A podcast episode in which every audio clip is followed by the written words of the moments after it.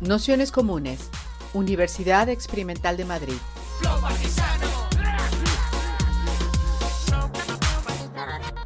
Toda la información en nuestro canal de Telegram Nociones Comunes o en nuestra web traficantes.net barra formación.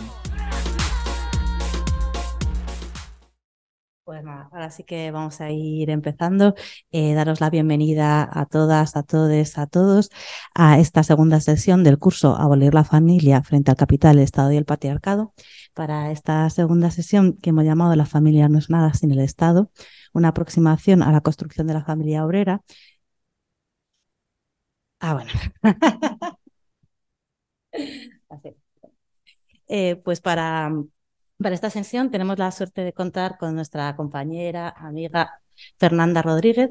Fernanda es profesora, es filósofa, es especialista en la construcción de la familia obrera y, bueno, ya, ya participa habitualmente de nuestros, de nuestros cursos y compartimos el espacio de la Fundación de los Comunes.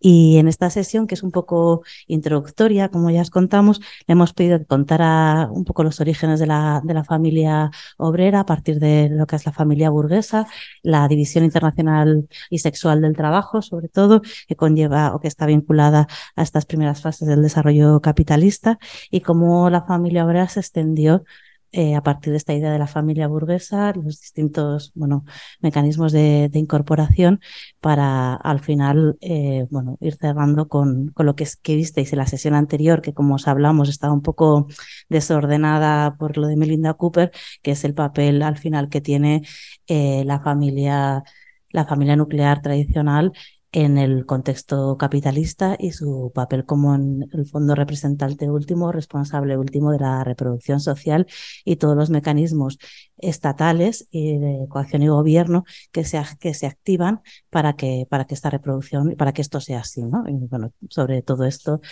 hablaremos al final de la sesión. Así que nada, si os parece, haremos como otras veces una introducción de 45 minutos, una hora y, luego un ratito de debates, preguntas y demás. Así que muchísimas gracias.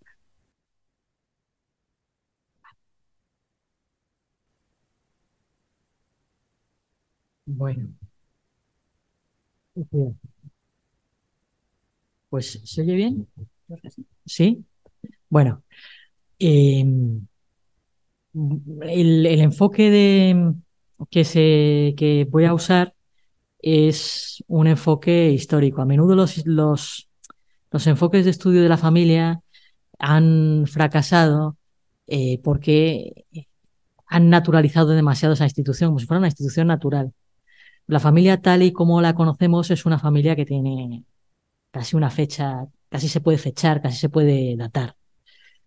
Eh, es la familia burguesa, lo que conocemos hoy como familia nuclear, con división sexual del trabajo, es eh, un invento burgués, podríamos decir. Mm, la familia preindustrial, la familia premoderna, mm, aunque había una, había una explicación ¿no? de, las mutaciones de la familia diciendo que lo que había hecho la industrialización es nuclearizar la familia, es decir, eh, eliminar la familia extensa, las formas de familia extensa. Hay un libro bastante bueno, un manual de la familia bastante bueno, que es el de Martín Segalen, Antropología Histórica de la Familia, en que creo que está en Taurus o estaba, en donde explica que esto no es así, que la familia predominante en Europa ha sido la familia, lo que llamamos familia nuclear. Es decir, dos padres y unos hijos, y a menudo tampoco era una familia muy numerosa, porque el patrón de matrimonio tardío ha sido bastante común en el siglo XVII en adelante y porque ah, si hay alta fecundidad también hay alta mortalidad. Entonces no era raro encontrar ese tipo de familia. De hecho, Segalen opina que es la familia mayoritaria frente a otros tipos que también había, como la comunidad tácita, donde varias familias no emparentadas eh, se comprometían a explotar un bien y a tener vida familiar. La zadruga, donde hay varias familias sí emparentadas, que sí tienen lazos de parentesco y que se reúnen en torno a una cocina, en torno a un mismo, a un mismo fuego, o la familia troncal, por ejemplo, como la que había, lo que, la que ha habido en Cataluña, donde el primogénito hereda y cuya obsesión es la continuidad de la casa, para lo cual no hay que dividir la, la, herencia. son tipos de familia que han existido en Occidente, pues curiosamente la lo que llamamos familia nuclear es la mayoritaria. Y entonces, ¿dónde está el invento? El invento está en la centralidad del niño. Hay un historiador muy importante llamado Aries, que supongo que a algunos os, sonará, pues tiene un clásico que creo que se llama eh, El niño y la vida familiar en el antiguo régimen, en donde pone énfasis en que también la infancia es un invento, es un invento unido a la existencia de esa familia nuclear burguesa. Eh, antes el niño pues vivía inmerso en el mundo de los adultos, sin juegos particulares, sin vestimenta particular. Y lo que estudia Philip Arias es cómo va ascendiendo esa idea de manera lenta de que el niño es una etapa distinta, eh, sin llegar a consolidarse del todo hasta que no existe la escolarización, donde claramente el niño es dependiente económicamente y está en una situación totalmente distinta del adulto, porque en la familia trabajadora lo normal era alargar al niño con siete años a que aprendiera un oficio. Entonces el niño con siete años ya estaba aprendiendo, aprendiendo un oficio de artesano o estaba trabajando en el campo o lo que fuera. ¿no? Enseguida estaba sin depender de la familia, con otro tipo de dependencias, y enseguida estaba inmerso en la cultura de los adultos. O sea, no, no existía una distinción entre el mundo del niño, el mundo infantil y el mundo adulto sino que enseguida estaba inmerso en él.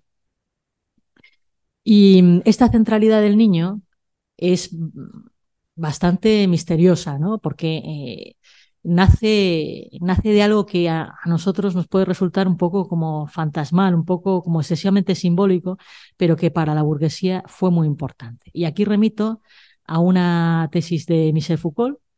Eh, Foucault tiene bueno, ese famosos, esos famosos volúmenes de historia de la sexualidad, en el primer volumen, La voluntad de saber, habla del nacimiento de la, de la familia burguesa. Y eh, habla de que la burguesía mm, enfrenta a la aristocracia una salud, una fuerza. Es algo así como si dijera, yo no tengo sangre, no tengo linaje, pero tengo una salud y una fuerza que me destina al gobierno, a la soberanía. Y es lo que le opone a la aristocracia, la cual considera decadente, débil, que no controla a sus mujeres, eh, endógama, que degenera, esta idea del degeneracionismo, ¿eh? que en el siglo XIX fue tan importante, empieza a nuce con esa posición eh, burguesía-aristocracia. Entonces, la burguesía tiene algo así como un blasón que su cuerpo, su salud, que va a poner a, la aristocracia. ¿Y en qué consiste ese blasón? En su cuerpo. Un cuerpo fuerte y un cuerpo sano que depende de la mujer doméstica, que depende de la, de la del trabajo doméstico de la mujer, del trabajo de crianza. Entonces, lo que nace en la familia burguesa es la centralidad del niño y una nueva función de la mujer orientada a la crianza del niño para que sea un niño fuerte. No importa en realidad tanto la vida del niño, que nunca importó un carajo, eh, esto lo vamos a hablar ahora, eh, como que el niño es un cuerpo de clase y por eso importa su vida. Es un cuerpo de clase destinado a la soberanía, que se reproduce. Entonces, la mujer doméstica tiene la función de reproducir ese, ese cuerpo de clase. Y para ello debe, tiene nuevos deberes maternales, como la lactancia y eh, el deber de supervisar al niño y separarlo de los sirvientes, de los domésticos, para que tenga un autocontrol de sus, de sus impulsos, para que no, no sea introducido de inmediato en la sexualidad, en las malas prácticas del onanismo que arruinan ese cuerpo, porque claro, un cuerpo excesivamente deseante, no es un cuerpo disciplinado, no es un cuerpo con autocontrol. Esta sigue siendo también una preocupación de la clase media, pero no en torno del humanismo, sino eh, en torno de la, capacidad de disciplina de los chicos, la capacidad de trabajo de los chicos. Y eh, para ello, para que supervise suavemente a su niño y nazca fuerte, además, no debe fajarlo. Entonces, claro, ¿por qué se fajaba a los niños antes? Es decir, se les enrollaba y se les inmovilizaba. Pues porque si no, no había manera de hacer otra cosa. Así sencillo. Tienes que, eh, tienes que trabajar en el campo, pues enrollas al niño y, y lo, lo, puedes llevar a cuestas o lo puedes colgar en un clavo, que también se hacía. Entonces fajas al niño, lo colgas un clavo y te vas al campo a hacer las tareas, las tareas del campo. Claro, porque si no, no hay manera. O sea, ¿cómo lo haces? Y también la burguesía fajaba al niño, pero eso ya por vagancia pura. O sea, por las mujeres burguesas pues no estaban ni para estropearse los pechos ni para dedicarse antes, antes de que entrara el dispositivo este de sexualización eh, a finales del 17 y en el 18, estaban para ser guapas, para controlar al servicio, eh, si eran aristócratas eran grandes anfitrionas y no estaban para ocuparse de niños. ni para estropearse los pechos con la lactancia. Y además los maridos lo entendían perfectamente. Si los niños morían, como eso estaba naturalizado, pues bueno, podía producir algo de dolor, algo de dolor, pero tampoco mucho. ¿eh? Eh, esto se ve muy claramente en esa práctica de dejar, que era generalizada, de dejar a los niños con unas hayas en el campo, con unas, eh, hay como se llaman, unas nodrizas. Entonces puede ser pues una persona de la ciudad, un burgués de la ciudad, una burguesa, y mm, pues el niño lo va a amamantar otra, no vas a amamantar tú. Lo va a amamantar una señora en el campo a la cual vas a pagar. ¿Te importa tampoco, de hecho, esto lo cuenta Don Celot, este es un libro de referencia, La Policía de las Familias. Me lo estoy sacando todo de aquí, ¿vale? La Policía de las Familias. ¿Vale? Te importaba tampoco la vida del niño, que a veces eran malos pagadores, lo cuenta Don Celot. Entonces las nodrizas del campo, como no se podían garantizar que el padre fuera a pagar, amamantaban cinco a la vez. Entonces las posibilidades de su alimentación y de que el niño muriese eran muy altas. Ese, era, el nivel. Entonces Don Celot tiene ahí un cálculo sacado de una memoria de la época, de que si la nodriza era lejana, estaba en el campo muy lejos, pues entonces se morían las, tres cuartas partes de los niños. Si la nodriza estaba más cerca, eh, tampoco es que se esforzara mucho en el control de la cosa, pero algo más de control habría pues no sé si dice que un tercio o la mitad, un tercio, ¿verdad? Un tercio o la mitad, bueno, una barbaridad. El abandono infantil entre las clases trabajadoras era habitual y cuando los niños eran ilegítimos también. Lo de cuidar del honor de las familias, pues la práctica muy habitual de dejar a los niños en los hospicio. Es decir, que el niño importaba una puta mierda. O sea, así, dicho en plata, ¿no? Se moría, o sea, este, este era el nivel. Esto, eh, un mundo muy duro, ¿no? Para, para nuestra mentalidad. Entonces, de repente empieza a importar mucho la vida del niño. Esto es una, una novedad histórica del copón, pero del coponazo, ¿no? Que no nos hacemos la idea, como lo tenemos naturalizado, no nos hacemos la idea de lo que es. Entonces, ese niño va a ser ahora muy importante, va a ser una promesa de un cuerpo, de una salud destinada a las funciones de gobierno, destinada a hacer algo así, casi como un mundo nuevo. Y mm, de ahí que eh, nazca junto con él la, la, la mujer doméstica. Bueno, eh, que tiene estos deberes, deber de lactancia, deber de supervisión del niño no fajándolo, que eso te tienes que dedicar tiempo a ello, y de apartar a los domésticos para que eh, no adquiera el muchachito malos hábitos. Esto se hacía además en alianza con el médico. Entonces, la alianza mujer burguesa médico, dice Don Celot, y lo dice con mucho tino, que paradójicamente promocionaba a la mujer dentro de la familia. ¿Por qué? Porque la volvía una autoridad en materia de crianza. Y esto que parece tan suavemente regulativo de que las mujeres burguesas eh, asumieran esta función de cuidado eh, tan, de manera tan, tan complaciente, pues esto es incomprensible si no hay pasos históricos atrás. Esos pasos históricos son que al dispositivo de sexualidad, como diría Foucault, ¿no? donde el primer protagonista es el niño y la mujer burguesa, le antecede lo que podríamos llamar domesticación de las mujeres que es todo, todo el mecanismo represivo de criminalización de la prostitución y, de, persecución de los saberes comunitarios, de la medicina de viejas, de todo lo asociado a la, brujería. Esto que cuenta eh, también Calibán y la bruja, ¿no? Y esto, todo esto obliga a que las mujeres pierdan el control sobre sus capacidades reproductivas, pero sobre todo se encierran en la esfera doméstica. Porque cualquiera, si tú tienes una actividad económica fuera de la casa, y había mujeres con oficios, pues podría haberse víctima de una acusación por prostitución que estaba criminalizada. Eh, o, o, en su caso también podría haber, lo cual era la punta del iceberg y probablemente era menos común, eh, acusaciones por brujería. Entonces empieza a haber un disciplinamiento brutal y represivo de las mujeres. Empieza a haber miedo. Y eso va a conyugalizarlas, va a someterles al varón que va a terminar haciéndose como algo así como representante de ellas. Es decir, el derecho de las mujeres solas o de las fem sols eh, a realizar actividades económicas de venta, de venta menor, de oficios y tal, va a verse suprimido. Incluso en el caso de ser viudas. Ella es más grave. Bueno, pues eh, claro, todo esto, es, todo esto es represión pura y dura. ¿Vale? O sea, si no, no se entiende que haya mujer burguesa. Pero eso, para explicar eso, por ejemplo, el, capítulo este, si quiere alguien investigar sobre ello y, verlo, que es muy bueno, el capítulo de, Calibán y la bruja de Federici, la acumulación del trabajo y la degradación de las mujeres, te lo va explicando.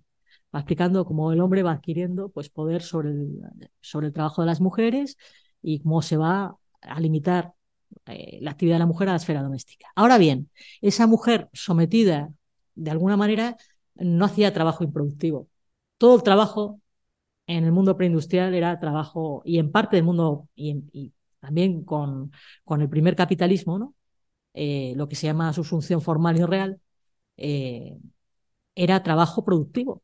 los dos trabajaban y era trabajo productivo. La idea de un trabajo reproductivo al margen de la producción, de un trabajo por amor, no pago, todo esto, esa también es una novedad que se introduce aquí con la, con la mujer burguesa. Y ahora la clave está, ahora que vamos entendiendo esa enorme novedad histórica que no puede ser en absoluto naturalizada, porque ya vemos que las condiciones históricas que había antes con respecto del niño la infancia y de lo que debían hacer las mujeres eran completamente distintas. ¿Cómo se extiende la clase obrera? Es decir, cómo llegamos a la situación eh, eh, de hoy, situación en crisis, pero que, bueno, si la familia sigue siendo hasta cierto punto una norma, ¿no? Eh, si tú has conseguido fundar una familia, pues eso ya es un signo de respetabilidad y, hay mucha gente que puede pensar que, que ese es un episodio, un, capítulo no cerrado en su vida, porque hoy fundar una familia es muy complicado, la verdad. Pero bueno, no obstante, estando en crisis sigue siendo una norma, aunque la mitad de las mujeres no tengamos hijos. O sea, es una, estadísticamente, es bestial el dato, ¿no? Eh, en fin, bueno, pues eh, la clave aquí está en pensar junto con Doncelot, y ese es el capítulo 3, esa extensión de la familia a la clase obrera, donde no existe esa etapa diferenciada de la infancia y ni mucho menos hay trabajo reproductivo que no se considere eh, valioso. El trabajo que se hace en la casa, que hacen los dos en la casa, que hacen los campesinos en la casa y que hacen los artesanos en la casa es productivo, siempre. Y siempre es doméstico porque se hace en la casa. Esa idea de trabajo, eh, que en realidad no es trabajo, que es casi naturalizado, que se hace por amor, esa idea nueva se va a extender a la familia obrera con una intencionalidad, porque para la burguesía lo importante es preservar para sí mismo el cuerpo de clase, no lo quiere extender a los demás. Por eso es su blasón y su privilegio es una cosa muy curiosa lo que hace la burguesía, porque lo que dice es algo así como, bueno, yo no tengo un linaje y no hay en la sociedad civil ningún privilegio, nadie puede funcionar como hidalgo, como hijo de, en el mercado ni en la sociedad civil, hay igualdad ante la ley, pero da la casualidad de que yo soy la única clase que puede tener un cuerpo fuerte y sano, porque soy la única que tiene hábitos higienistas, hábitos saludables y que es capaz de controlar sus impulsos. Soy la única que tiene domesticidad. Y ese es un tesoro que no quiere compartir con nadie. Eh, que se vea forzada la burguesía a compartirlo con los obreros siempre con ciertas barreras, es, está también motivado por las condiciones históricas. Y vamos a ver cuándo surge eso. Pues en 1830 y 40 hay insurreccionalismo obrero, tanto en Inglaterra como en Francia. Pues hay el cartismo en Inglaterra, en Francia hay insurrecciones muy importantes como la de Lyon, y, y, existen los antecedentes de la Revolución Francesa, en donde las clases populares eh, manifestaron intereses muy distintos a los de la burguesía.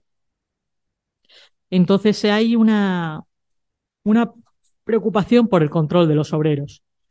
La clase obrera no se somete al control burgués y a la disciplina fabril fácilmente. Primero tiene una sociabilidad muy amplia, con un cierto apoyo mutuo, una cultura muy independiente de la burguesía, que no tiene nada que ver con la cultura burguesa. Son casi dos naciones, podríamos decir. Esa idea de homologación de las clases que nosotros hemos heredado no existía. De hecho, no les gustaba la idea de escuela, nunca le ha gustado a la clase trabajadora, porque esa es una cultura burguesa. No tiene nada que ver con ellos.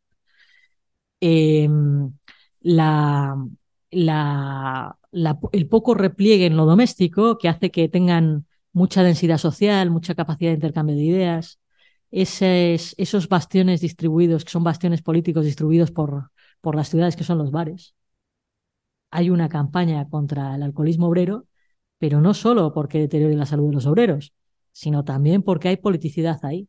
Y eso es muy consciente. ¿eh? Veremos si eso alguna, alguna cita.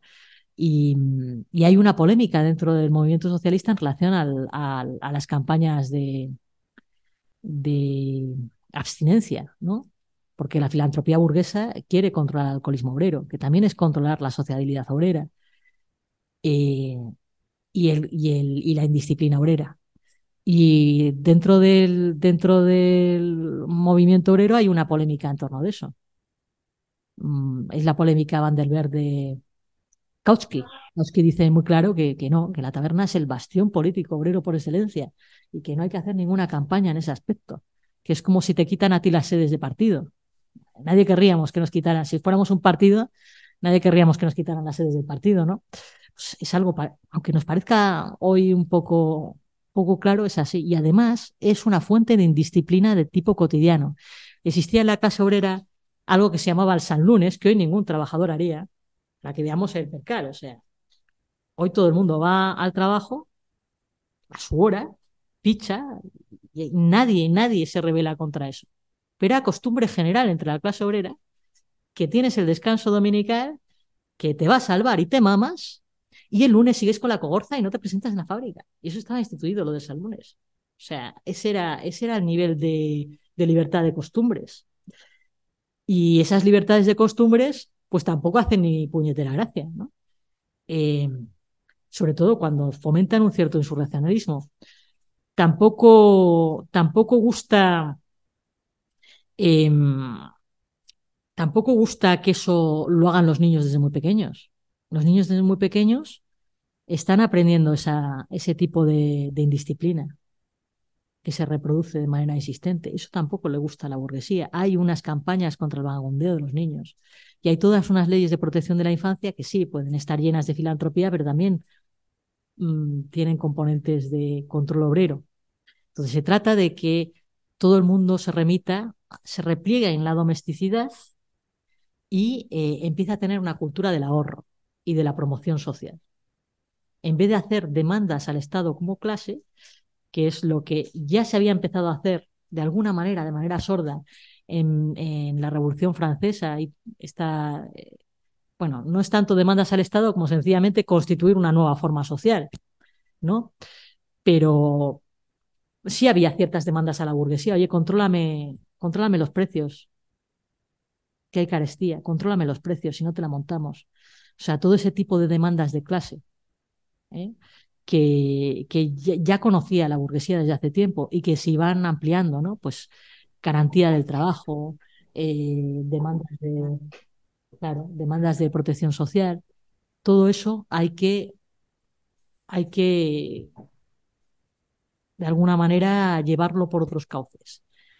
Y, y entonces eh, los filántropos de la década de 1840 piensan que una manera eficaz de que el proletariado sea menos levantisco y más disciplinado es remitirlos a la vida doméstica eh, de una manera en que se vean compensados. Entonces, se inician eh, estrategias de, promoción de la vivienda social. Entre los obreros era difícil casarse. Y aquí, pues, eh, no es que hubiera una crisis subjetiva de la norma familiar, especialmente entre las mujeres obreras, que cobraban menos que los varones y que sí tenían interés en el matrimonio, sino que había un exceso de concubinato porque las mujeres no podían ahorrar la dote. La dote antiguamente eh, se la daba a la familia, a la mujer, a la mujer popular, o se la daba a la corporación de oficios, se la daba al gremio. Y en ausencia de todo esto, la mujer obrera, con mucho esfuerzo, la tenía que ahorrar.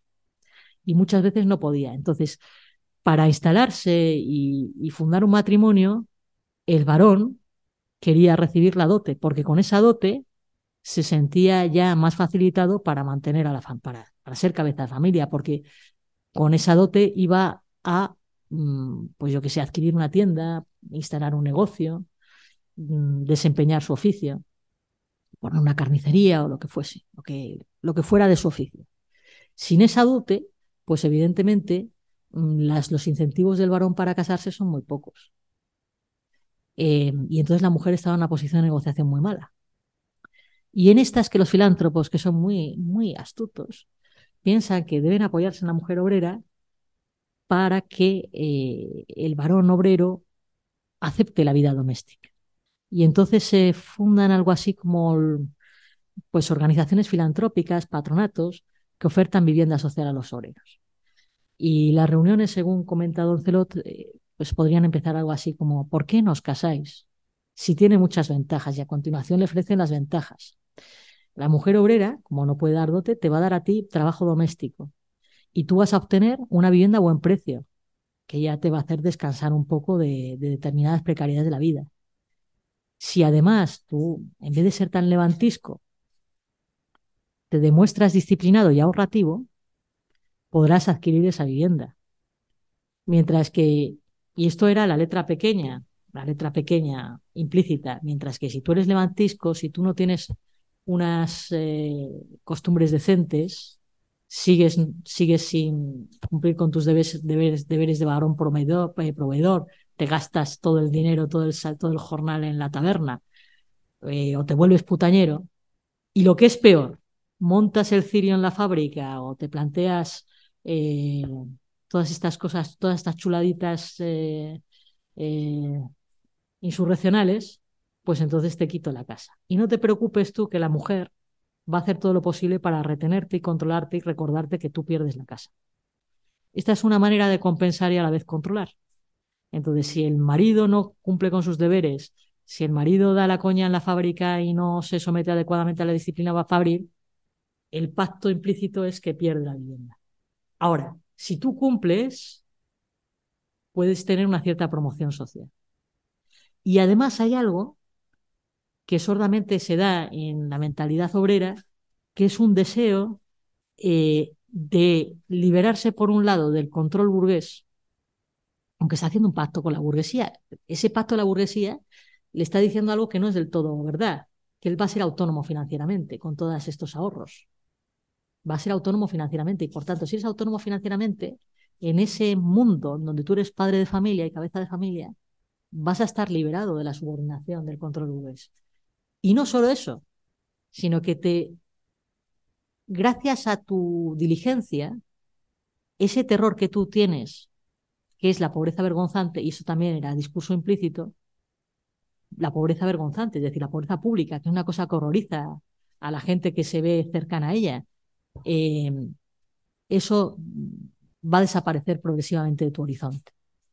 Y otro elemento importante, no vas a depender tanto de las redes de solidaridad, la vecindad, la parentela próxima, que también son factores de control, a su modo. Entonces, lo que se le promete a la clase obrera es promoción social y autonomía, la autonomía de la familia, ese refugio mm, que esa idea un poco mistificada de que en mi familia yo hago lo que deseo, de que en mi familia hay algo así como libertad, la llevo como quiero, la llevo como deseo. Es el lugar de la, de la intimidad, de, de la libertad, de la mirada ajena. Bueno, pues todo eso funciona.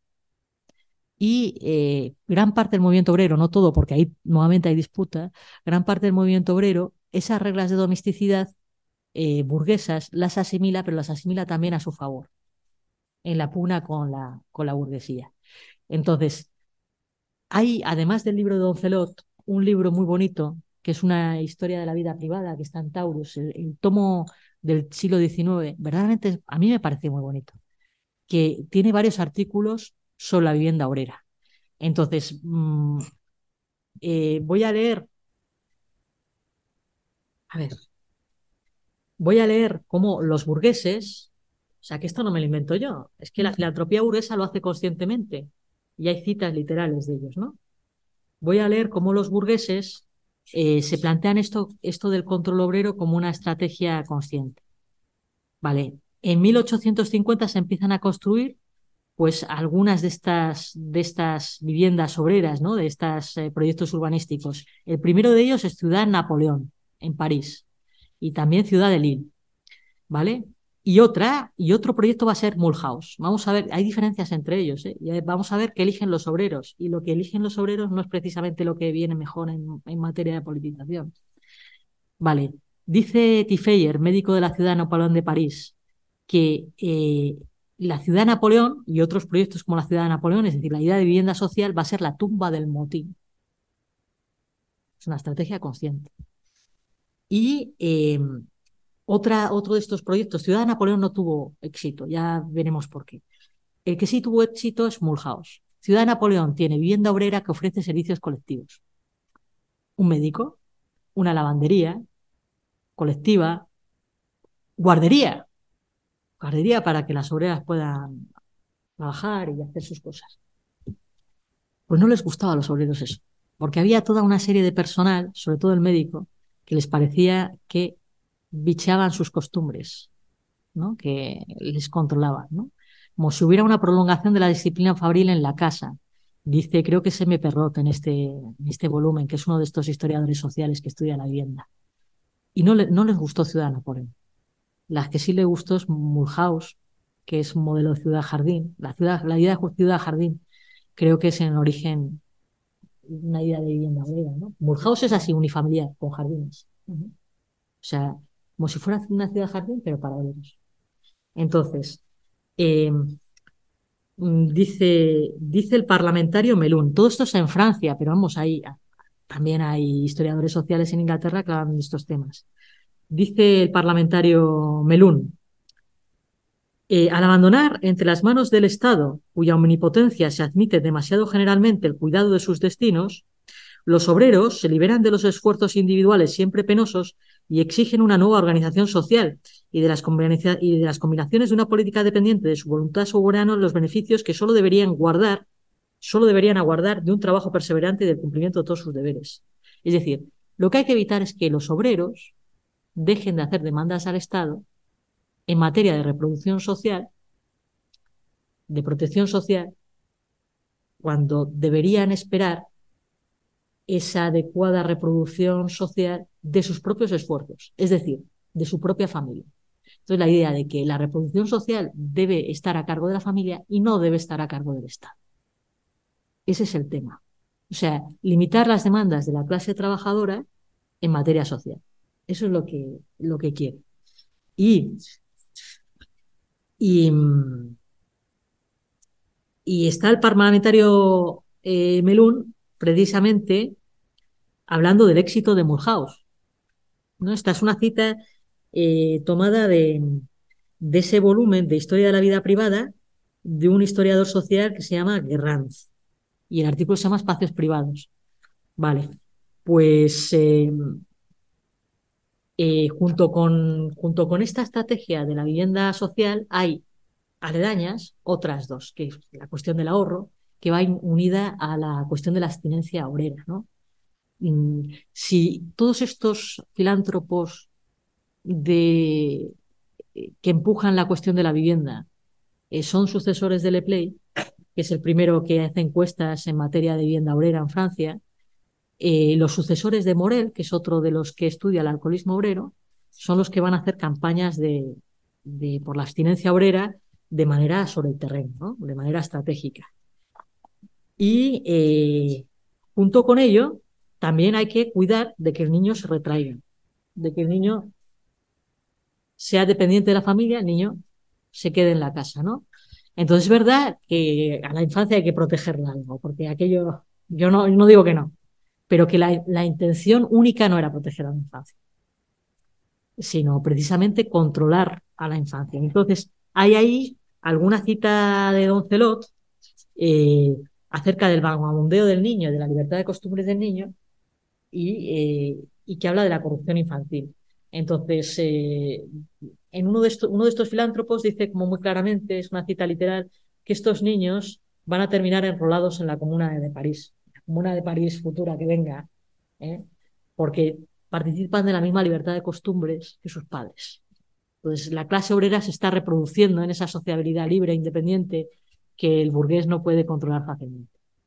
Bueno, pues ahora, ¿qué hace el movimiento obrero? En parte, no todo, porque hay una disputa en torno a la familia en el movimiento obrero.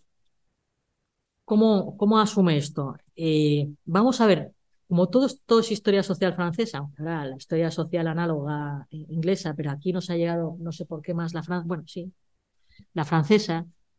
Eh, vamos a ver qué es lo que qué es lo que los, los obreros eh, plantean ¿no? con este nuevo familiarismo. Porque no va a ser un familiarismo mm, totalmente dócil. Tiene su ambivalencia, como todo. Cuando una clase asimila la norma de otro, esa norma también hay maneras de volverla contra el otro. Entonces van a empezar a decir como, bueno, ellos ya tienen, ellos ya tienen salario familiar.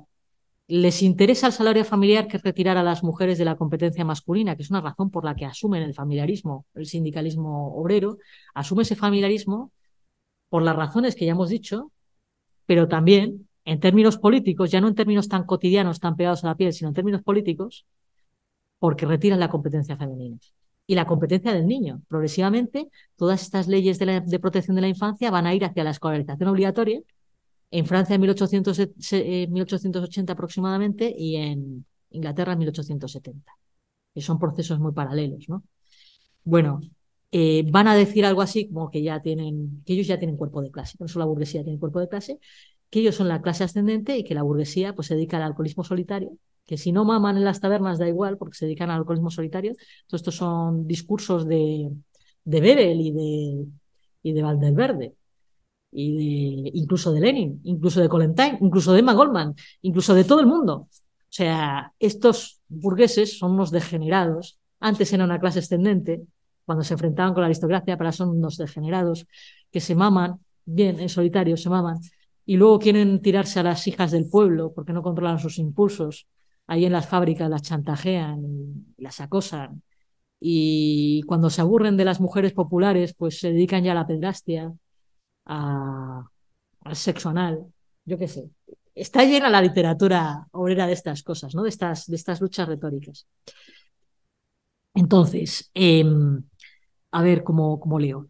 En el Congreso Obrero de Marsella de 1879 eh, seguimos con la, con la, con la vivienda social. Entre otras loas a la domesticidad femenina de corte burgués, se elogia el descenso de la mortalidad infantil logrado por la experiencia piloto de Mulhouse. Es decir, Congreso Obrero de Marsella. ¿Vale? Eh, en fin, ahí estarán, que estarán federados en la internacional obrera. Dicen que la experiencia de Mulhouse ha conseguido que las mujeres sean mm, mucho más, mucho más eh, eh, capaces de, de, amamantar a sus chicos porque en, esa, en ese proyecto piloto que está vinculado siempre a la fábrica, las, las mujeres obreras tenían concedidos permisos de maternidad. Y entonces eso les interesaba. Eso es una novedad, es una cosa muy, muy, muy innovadora ¿no? para la época, lo de los permisos de maternidad. Esto lo está diciendo, lo están diciendo obreros, obreros del Congreso de Marsella. Eh, en la campaña ya por la Semana Inglesa de, en Francia en 1912, que fue impulsada por la CGT, eh, la limitación de la jornada va acompañada de una publicidad en torno de lo que podría hacer una mujer en su casa si se limitaran las jornadas. O sea, las virtudes del trabajo doméstico. O sea, el trabajo doméstico eh, es un elemento propagandístico y muy valorado dentro de la, dentro de la clase obrera. Mm, esta es la tendencia mayoritaria de la clase obrera. Ahora hay otra tendencia distinta que critica el familiarismo burgués, que considera que el familiarismo burgués no genera más que represión, no genera fuerza, no genera salud, no genera una clase revolucionaria. Y toda esa tendencia, eh, pues es la, de eh, la que podríamos ver en Bebel, en Kolontai, en el neomaltusanismo obrero, el de Emma Goldman, pero también el español, que fue muy fuerte, en donde una clase obrera fuerte es aquella que controla su reproducción y tiene menos hijos. Y eso requiere que la mujer sea dueña de su cuerpo y que no sea controlada por el varón. Es decir, junto con la maternidad consciente hay una idea de emancipación política de la mujer, ¿no? que es la que va a defender, por ejemplo, el Goldman o Colentay. Y, y, el anarquismo obrero a su modo en España, que es muy neomaltusiano en los años 20. Bueno, pues eh, ahora la conclusión. O sea, si pensamos, por ejemplo, en nuestro contexto mm, eh, de, la segunda mitad del siglo XX, eh, nosotros sabemos que, que para, para controlar el, el descontento obrero, ha, habido la idea de generar una sociedad de clases medias aspiracionales, que sean propietarias de la vivienda y que asuman la norma del familiarismo. Eh, no sé si os suena el, el, ministro de la Vivienda Rese en España. Pues el ministro de la Vivienda Rese en España, que lo sostenía con mucha claridad, los años 50 y 60, que se quiere una sociedad de, propietarios, una sociedad de proletarios. Y esto mismo le dijo Francisco Franco en el tardofranquismo al, a un embajador, no sé si el presidente de Truman, ¿no? Tengo preparada una sociedad de clases medias. Esto nos va a liberar de todos estos conflictos que se han tenido en la Primera República, ¿no? Y eh, toda esta idea familiarista de que la familia debe encargarse de la reproducción y que la clase obrera no debe hacer demandas como clase, es una cosa que es una herencia de los filántropos de 1840. Si alguna vez he cogido el libro, que es muy bueno el libro este de Melinda Cooper, Valores de Familia, te explica muy bien la, el origen del discurso neoconservador. El origen del discurso neoconservador es la reacción a toda esa gran fuga de la ética del trabajo, de la, disciplina fabril y de la familia que hubo a finales de los 60 en el occidente rico y, que amenazaba la tasa de beneficio. De hecho, la amenazó. De hecho, la puso en peligro. Por eso hubo que generar una nueva gobernanza, que es la que hasta ahora hemos conocido como neoliberalismo. Y eh, la idea de promocionar a todos estos frikis evangélicos pro vida, eh, todo este discurso contra la homosexualidad, eh, se puede sintetizar en el discurso pro familia que tienen los neoconservadores. La idea es muy sencilla. No debe haber más que mercado y familia. Lo que no tiene que haber es sociedad. la misma expresión de Thatcher que se cita a menudo, ¿no? No hay más que mercado y familia, no hay sociedad. Y es lo único que tiene que haber. Por tanto, la gente tiene que solucionar sus problemas de reproducción social en la familia. Y no debe demandar al Estado protección social. Esa limitación de las demandas de la clase en tanto que clase eh, enlaza a los neoconservadores con los filántropos de 1840, 1850 en Francia o en Inglaterra o en Reino Unido. No es una estrategia nueva. La podemos ver también antes que eh, que, por ejemplo, en el discurso neocon la podemos ver en el propio Ministerio de la Vivienda franquista. Entonces, es una estrategia de largo recorrido. Ahora bien, como Almudena me dijo a la entrada, eh, no hay ese prurito fisiocrático que hubo en, el siglo XVIII y que luego también hubo con la promoción del estado del bienestar, de que la clase obrera tiene que ser fuerte y sana, porque ya la clase obrera es, es excedente, o sea, ya no hay una sociedad de pleno empleo. Entonces, eh, no, no se trata tanto de promocionar la salud del obrero porque sea productivo, sino de limitar esas demandas a la clase trabajadora. Es decir, no hay una doble funcionalidad que sí había con la introducción del trabajo doméstico en la clase trabajadora, porque es verdad que se trataba de controlar políticamente a la, clase trabajadora, pero también de que fuera sana y fuerte para hacer frente a una industria nueva que era la industria pesada, que en 1850 se empezaba a abrir paso de la industria textil a la industria del metal, a la industria del acero, de la, del carbón, pues necesitas una mano de obra muy resistente. También la mano de obra que está en la cadena de montaje tiene que tener resistencia. O sea, tiene que ser un obrero fuerte, cuidado, ¿no? Pero esa doble funcionalidad ya no la hay. Sencillamente se trata de que la clase trabajadora no haga demandas en calidad de clase trabajadora. Y ahora hay una novedad, una novedad muy interesante, porque el neoliberalismo, aunque se vende como, como minarquismo a veces, es decir, como gobierno mínimo, como Estado mínimo, en realidad no es así. Eh, estuve leyendo, releyendo para la preparación del curso un libro que a mí me parece muy, muy bueno, que es el de Dardot y Laval, se llama La nueva razón del mundo, en donde te explica la genealogía del pensamiento neoliberal, es decir, de la escuela austriaca, la escuela de Chicago, toda esta gente que ha generado la arquitectura institucional que hoy tenemos, eh, tanto a nivel internacional como a nivel, por ejemplo, continental de la Unión Europea, que en este caso sería un grupo afín, los ordoliberales alemanes, que son muy parecidos en muchas cosas. Pues bien, eh, lo, que dice, lo que dice Laval lo que nos recuerda Laval es que estos nuevos neoliberales reprochan al viejo liberalismo que no se hayan preocupado demasiado, lo cual tampoco es del todo cierto, pero bueno, en la práctica, solo que la teoría sí es, que no se hayan preocupado demasiado de la cuestión del Estado y del derecho, que lo que hay que generar es una arquitectura jurídica y darle nuevas funciones al Estado. Y esas nuevas funciones al Estado eh, son las de generar un marco regulativo en donde los individuos sean solo competitivos unos con otros y se perciban a sí mismos como eh, em, mm, consumidores de bienes privados y productores de bienes privados. Es decir, que desaparezca la idea de soberanía y de bien común. Y para eso no hace falta, mm, eh, no hace falta eh, menos derechos, sino más derechos. Mm, hace falta más arquitectura jurídica, no menos. Es decir, les acusan de no pensar el derecho y no de pensar esas funciones del Estado. Entonces, si no se pueden y no se deben hacer, porque los neoliberales aquí entran junto con los paloconservadores y los neoconservadores en sinergia. Sí, sí, tenéis razón. aquí no hay que ser, no hay que tener libertad de costumbres. Aquí la gente se tiene que remitir a la familia, tiene que ser conservadora. O sea, los neoliberales se hacen neoconservadores cuando entienden el problema de, el problema de la demanda, las demandas de las demandas anticapitalistas o antisistema. Bueno, pues lo que tiene que garantizar el Estado es que haga demandas, pero demandas de tipo familiar. Es decir, demandas de tipo, eh, de tipo garantista en relación a la, a, la, a, la, a la oferta de servicios privados en materia de reproducción. Vivienda. Vivienda en términos de mercado, pero eso está regulado por el Estado. ¿vale? Está favorecido por el Estado. Eh, sistemas de protección. Por ejemplo, demandas a la educación.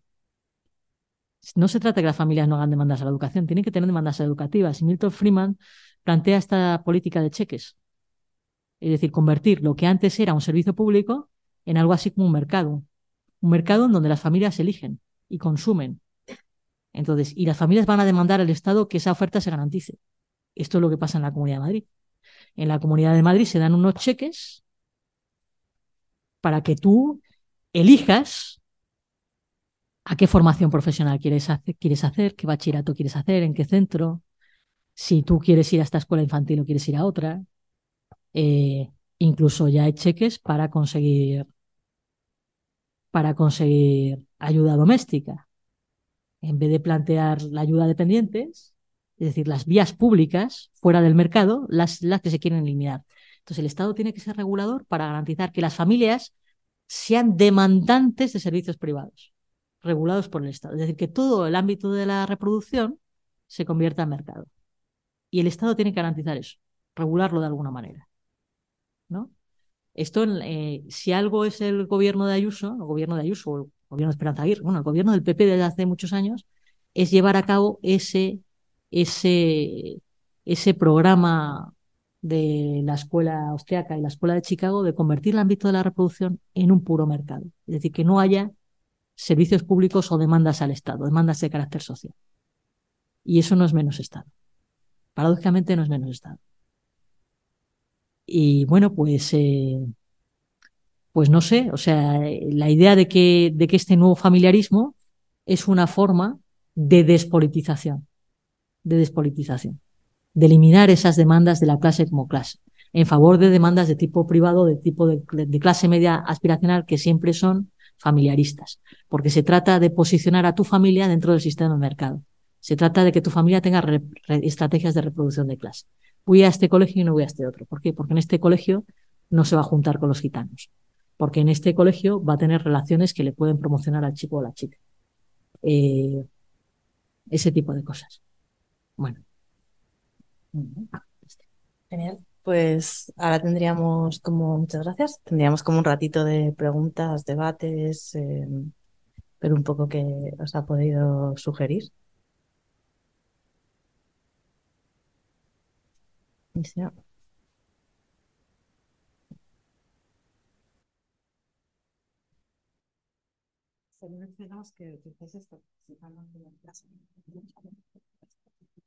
A, mí me queda la duda del el Mulhouse este, lo, he buscado mientras lo decías, pero ¿es una ciudad o es un barrio o...? Es un proyecto, es uno no existe. de los proyectos urbanísticos de los patronatos de estas organizaciones filantrópicas que financian vivienda obrera, vivienda social. Pero se llegó a construir. Eh, claro, hubo un, montón. Toda esta estrategia de vivienda social eh, eh, se llevó a cabo durante toda la segunda mitad del siglo XIX. Se construyeron todas. Y unas funcionaron y otras no. Por ejemplo, Ciudad de Napoleón no funcionó por las razones que dije, pero Mulhouse los propios obreros, obreros sindicados, politizados, probablemente, no, probablemente no, federados en la internacional, hacen la alabanza de esta especie de ciudad jardín obrera, que no supone para nada servicios comunitarios, son viviendas unifamiliares con jardín. viviendas unifamiliares con jardín. Y ahí los ves haciendo las alabanzas de esto. no, es la tendencia mayoritaria, también hubo una contestación. Pero todo esto sirve para, eh, o sea, tuvo un efecto de modelación, de, de, modelar también las estrategias obreras, las estrategias políticas y, y las aspiraciones obreras. O sea, por ejemplo, aquí en Madrid había, por hacer un análogo, aquí en Madrid había cinturón rojo, ¿no? El cinturón rojo de Madrid. Eh, no es inhabitual que haya gente politizada que dice que ese Madrid ha desaparecido gracias a la facilidad del crédito, la cuestión de la especulación de la vivienda y la idea de que ya no eres trabajador, sino que eres clase media aspiracional a través de la propiedad de la casa. Pues ahí tienes un modelamiento de la subjetividad tuya. Pues esto también produjo efectos en, la clase trabajadora. Y, y bueno, pues eh, sí, la vivienda social fue toda, toda una, una estrategia burguesa, ¿sí? filantrópica y además bastante, bastante documentada. Y estaba viendo que es que la Católica Basal tiene justo un proyecto de remodelación que tienen también en Baleares, justo en Mulhouse de por sí. Ah, son unos arquitectos, para quien no lo sepa.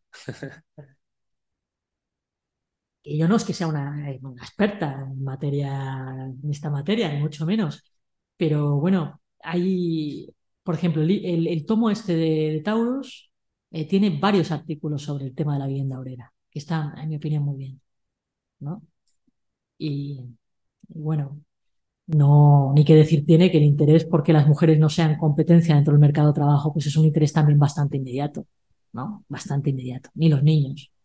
Entonces, que a cambio de la, a cambio de, de no ser tan levantisco y ser más doméstico que se te da, salario familiar, una promoción eh, como cabeza de familia y una cierta, entre comillas, capacidad de, de ahorro que no hubieras tenido si te dedicas a las viejas costumbres de mamarse en aquellas viviendas horribles donde todo el mundo estaba hacinado en un mismo espacio. ¿no?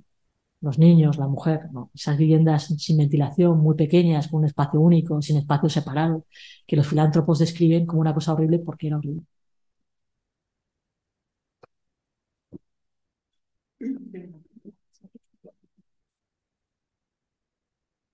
Eh, bueno, son dos en realidad. La primera, no he entendido muy bien cómo fue el, el paso que dieron las mujeres de eh, somos trabajadoras como los hombres, como los niños, a nos quedamos en casa para ocuparnos de los cuidados. Es que eso no, no es unilateral ni, unilateral ni absoluto. O sea, hay que tener en cuenta que la, posición de la mujer trabajadora era muy mala. ¿Por qué? Porque tenía unos salarios muy malos. En realidad, lo que Martín Segalen te lo cuenta, cómo, pensaba la, la mujer popular francesa.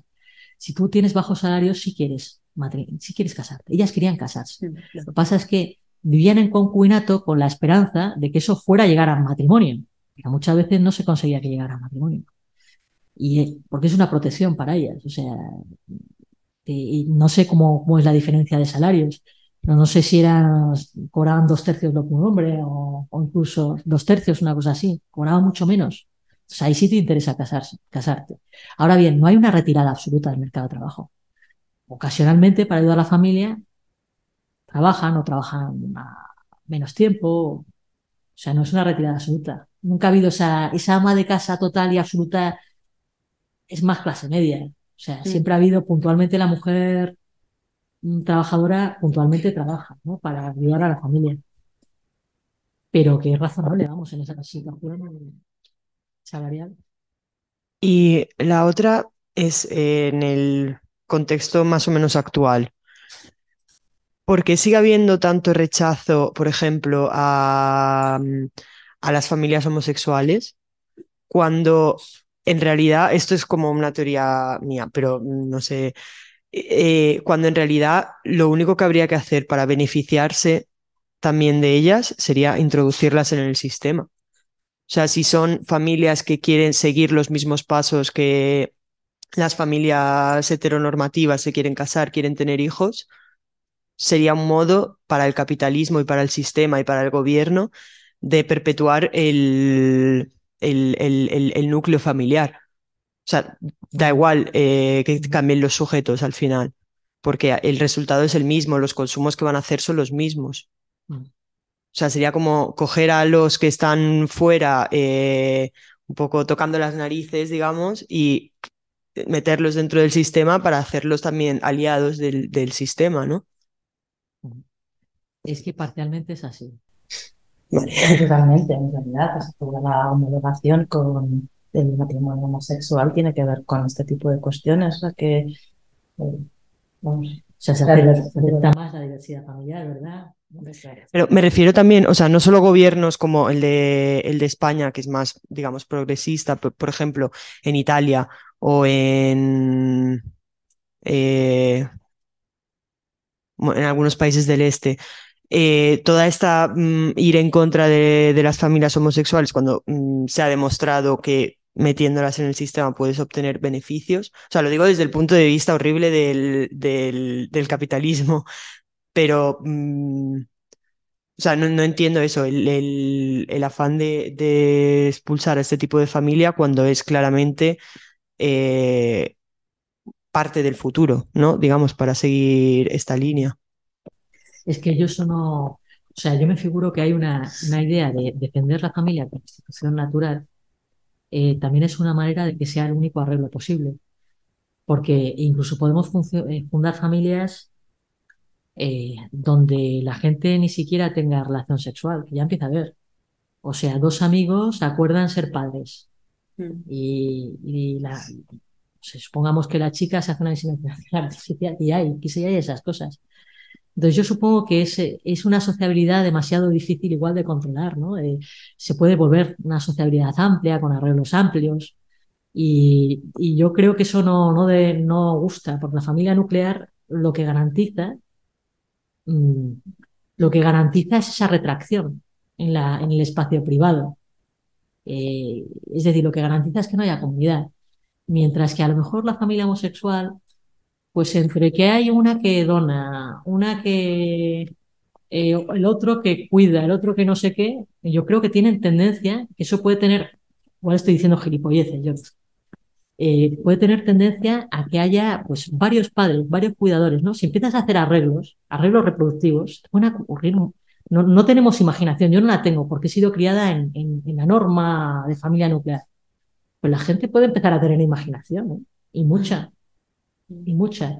Y eso que generaría arreglos reproductivos de carácter comunitario, quién sabe, con sus propias demandas, ¿no? Muchas veces lo que nos gusta a la gente son las fórmulas conocidas, pero si, eh, si en el ámbito social liberal la familia homosexual no está mal vista. Son estos de que también son capitalistas. Son esta gente, Meloni, esta gente que se hace valer como gente de ultraderecha, los más pertinaces en esto. Pero claro, tampoco sabemos cómo van a ser los caminos, fa- caminos familiares del futuro. Yo, yo tampoco lo sé, o sea, eso está por ver. Es que no, no, ahí hay una cierta razón que a mí también me extraña, ¿no? Pero de todos modos, es que yo no me acuerdo, me acuerdo de la polémica de Italia, pero en realidad pues, luego lo estuvimos mirando y en realidad sí está permitido, el, o sea, no el matrimonio reconocido como tal, pero sí la unión civil. Pero los hijos no. No, les han quitado, ahora es como, No había una norma, lo que se elimina es una permisión, lo que se elimina es una permisión. ¿verdad? no pueden, no, creo que no pueden adoptar y sí, Pero llegaba, ser, o sea, como digamos, la función económica seguía estando y desaparece más el reconocimiento El reconocimiento de los hijos. sí, y el reconocimiento mm, Pero, matrimonial. O sea, como, pero por el rollo católico, bueno, como una. pero claro, lo- eliminar, eliminar una permisión, porque antes lo permitían los ayuntamientos, ¿no? Yo no me he enterado de lo de Meloni. El eliminar una permisión no es lo mismo que prohibir. O sea, podrá ser más sutil, pero que Meloni, Meloni ahí está haciendo una política muy restrictiva. Incluso, no sé, igual no lo hacía ni Vox, fíjate lo que te decía. No sé, no sé. Yo creo que tiene que ver con esta idea de institución natural, que no debe ser movida mucho, porque luego viene una que presta el óvulo, otra que gesta, otra que no sé qué, ya, yo qué sé. No sé, yo me figuro que tiene que ver con eso. Y no sé los problemas como que tienes que resolver, ¿no? O sea, que en el libro de Melinda Cooper no lo han mucho porque lo va contando en relación a lo que fue la crisis del SIDA. Y de repente cuando el Estado se tiene que hacer cargo de cuidar a todas esas personas que, que entonces ahí de repente también promueve un montón de mecanismos y de entre ellos el matrimonio homosexual para que te hagas cargo de esa reproducción. O sea, que también va vinculado, o sea, que te es funcional no solo en términos reproductivos como de clase, sino también en esto que hablábamos de asumir la responsabilidad. Si a lo mejor no tienes que cuidar tanto y que es más útil como otro tipo de funcionamiento, igual tampoco tienes la necesidad en esos casos de, de regular. O sea, que yo creo que es una, es una, es una obsesión de la ultraderecha, yo creo pero que ah, también resulta un poco misteriosa. Eso de que no le guste nada, nada el matrimonio gay, no le guste la adopción por, la, por parte de la gente gay. Claro, o sea, yo metería a todo el mundo, pues, en plan, si lo que quieres es perpetuar el sistema y ganar más, te es mucho más fácil aburguesar a la gente que está en los márgenes que luchar contra ellos, ellas, ellas, porque al final siempre va a haber una resistencia. De hecho, es lo que, de, hecho, es lo que ha pasado. A lo mejor, aunque no reconozcas del todo una parte de derechos que Italia, en realidad tú estás eh, incorporando dentro del sistema. Mm. Vamos, creo yo. O sea, no, no dices, no estás fuera, no te estoy castigando por eso, sino, bueno, creo, ¿eh? Pero yo creo que tiene que ver con esa cuestión de la expansión de la, de la, de la reproducción, la expansión de los arreglos privados. Yo me figuro que eso es lo que no les gusta. En cambio, pues el arreglo hombre-mujer permite naturalizar la familia, restringirla, pero no lo tengo yo nada claro. ¿eh? ¿Por, qué, por, ¿Por qué a la gente neoconservadora esto le aterra tanto? Porque en realidad no es aterrador, todo lo contrario. Normaliza, normaliza a la gente queer. Pero bueno, es así. No sé si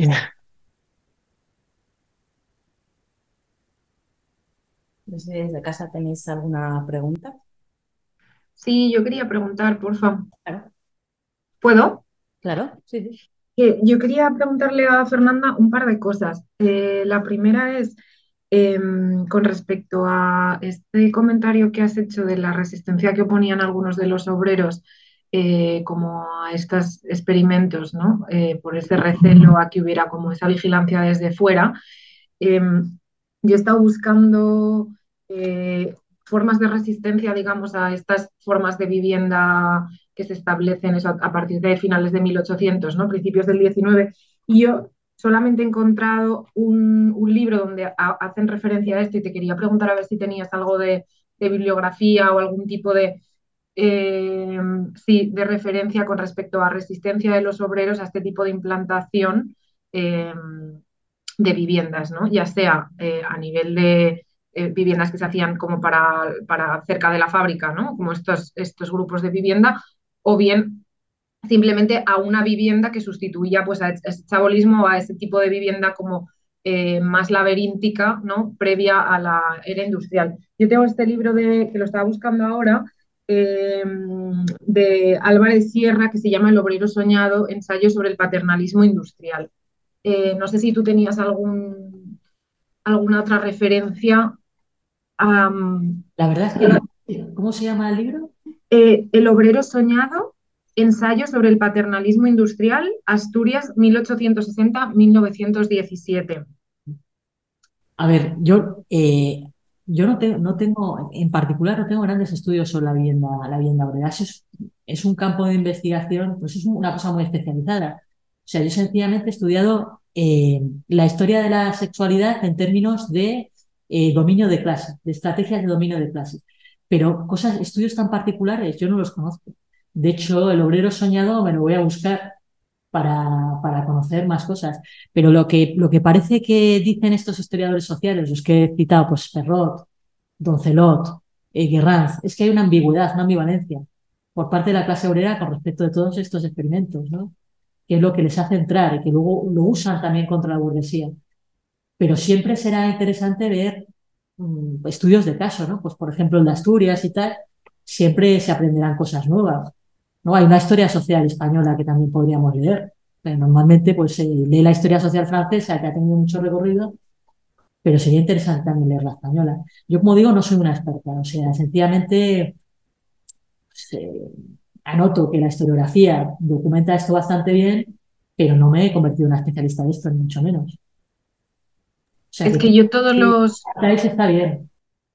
Yo todas las referencias que he encontrado a resistencia, ¿no? a esta implantación de, digamos, a este tipo de estructura eh, eh, en forma de familia ¿no? que se impone para, pues digamos, para ordenar, esa vida cotidiana, siempre es en Francia.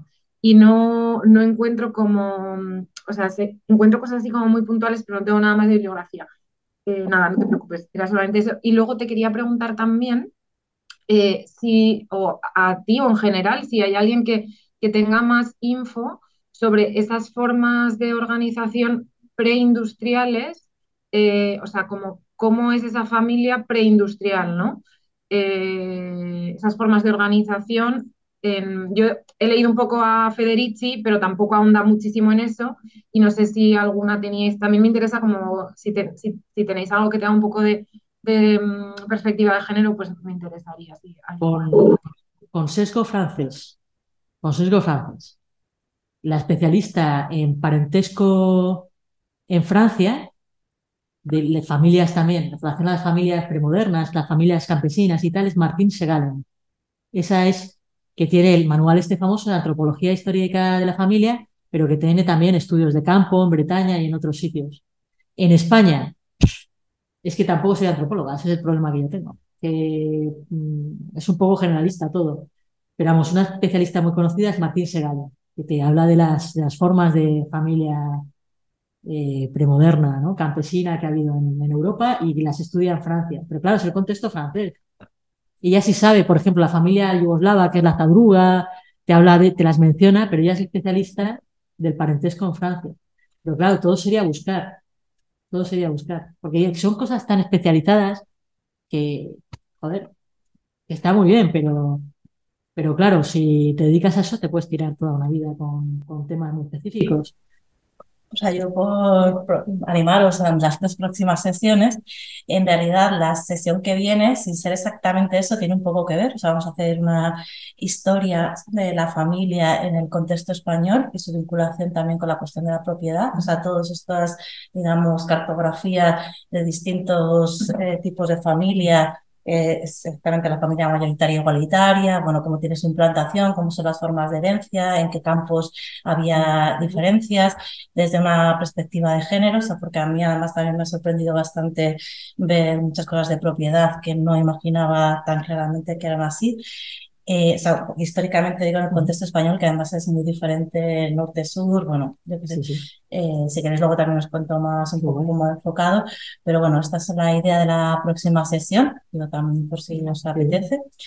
Y luego la siguiente después de esta, casi cuando pensaba ese ejemplo, digo, claro, yo tampoco sé grandes ejemplos de, de revueltas en torno al no disciplinamiento, también porque parte del higienismo tuvo una visión ¿no? casi marxista, utópica dentro de los propios, de, o sea, que no, bueno, que era una relación muy, muy ambivalente, pero sí había una relación antifamiliarista, si quieres, en toda la, ¿no? Pues en el caso francés, en, en, ah, ahí se me ha caído el nombre, Robinson. ¿No? Eh, los surrealistas, eh, los salsimonianas, en fin, toda, toda esa eh, tradición colectivista que en el caso español es súper fuerte a través de todo tipo de colectividades.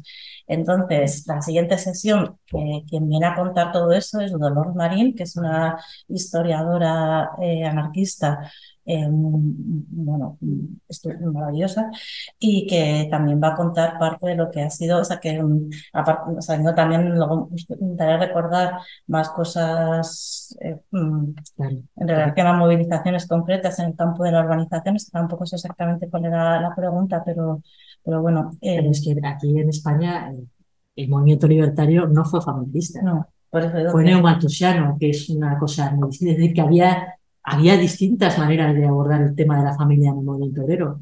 No, no era la única, por ejemplo, a los obreros tipo de, de Marsella.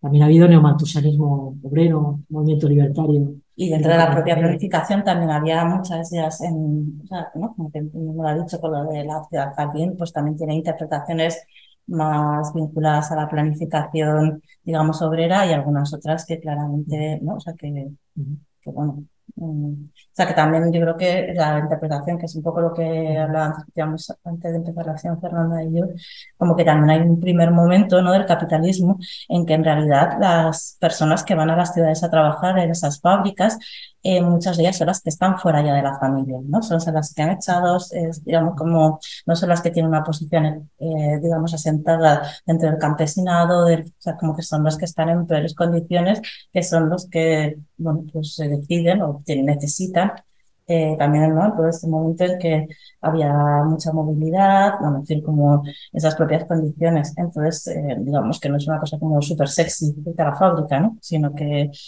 y ahí dentro de todo ese campo también, por eso la importancia de la reproducción de la fuerza de trabajo y el papel del Estado en todo eso, ¿no? O sea, como que el Estado también tiene que garantizar en esa idea de Estado-Nación o de construcción de los primeros Estados-Nación, que tienes una fuerza de trabajo fuerte para asentar el propio capitalismo, ¿no? O sea, para que, para que el capital se asiente en, en tus territorios y también invierta en, entonces, bueno, o sea, como que, que esa primera parte, digamos, de la historia también tiene mucho que ver con, con cómo vamos a entender el papel que va a jugar el Estado en esa reproducción de, de la fuerza, ¿no? que, que, necesita que es completamente funcional a esa implantación del capitalismo. Que por eso también hablábamos lo del...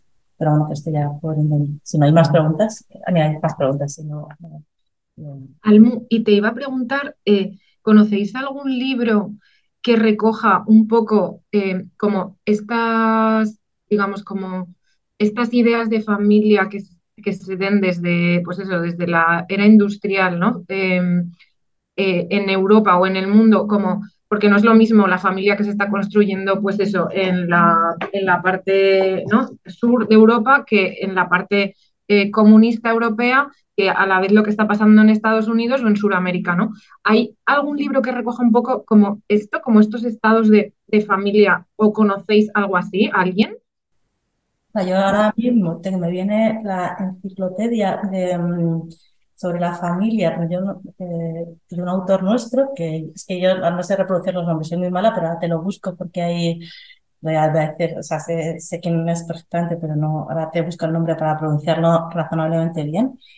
Luego, eh, cuando me ha venido a la cabeza? Ah, eh, lo del Manuel Todd, eh, que también es un poco a propósito, él también tiene toda una historia de la, de la dimensión de Europa, o sea, todos estos demógrafos, ¿no? Que, eh, a partir de las formas de las familias, pero es historia. pero eh, el, Manuel tiene el destino de los inmigrantes, el destino de los inmigrantes, pero... No, porque tiene un libro también de la sociología de las familias. Tiene, sí, la tiene, de la familia y, tiene, sí, tiene es verdad, tiene un libro sobre... A ver, que se llama así, la sociología vamos, a, vamos a buscarlo. Vamos a pillar el Es verdad, ahora... Y, mira, por aquí están diciendo también... Manuel Todd es T-O-D-D esa, la biografía de Manuel Todd la puedes ver. Lo que pasa es que ese hombre es muy republicano, por ejemplo, el, muy francés, muy francés, francés, o sea, un poco chauvinista. Eh, y, y, te habla un poco de, la, de los niveles de exogamia en las distintas partes de Europa, en los destinos inmigrantes, y a ver esto de la familia que dice, que dice Almudena, a ver si lo encontramos. Eh, sistemas familiares, la estructura familiar. Emanuel Todd, el origen de los sistemas familiares.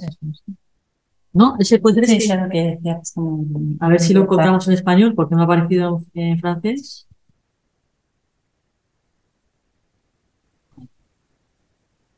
¿Estará esto eh, traducido al castellano? Eh, sí. ¿Lo tienes ahí? No, es que estoy buscando el de Theodore, bueno, el de, de la ciudad, que, que también sé que está, pero que realmente bueno, voy a ver si hay más preguntas. Mientras las preguntas, eh, mira. bueno, lo has, dicho entonces así por encima, pero que de, libros así de experiencias del siglo XVIII y XIX, yo estudié así un poco muy por encima en estudiando arquitectura el, el de Fourier, que lo tenéis en Trafis además, que creo que se llegó a construir uno, no, no sé si muy obrerista o, poco obrerista, pero, pero sí que se llegó a hacer esa, esa experiencia. A lo mejor es interesante el libro, ¿no? Yo no, lo he leído, pero recuerdo que en arquitectura pues se estudia, vamos, y alguna otra experiencia de los socialistas utópicos de la época de Fourier y eso. Había como varias cosas que se llegaron a construir ahí en plan eh, comunitarias y eso. Yo recuerdo el, el Falansterio, que además es un libro que está en, en Trafis. Sí, sí, o sea, comunidades de este tipo hay un montón, cosas también de, de colectividad, hay bastante. No sé si hay alguna otra pregunta mientras aquí hacemos. Eh, no,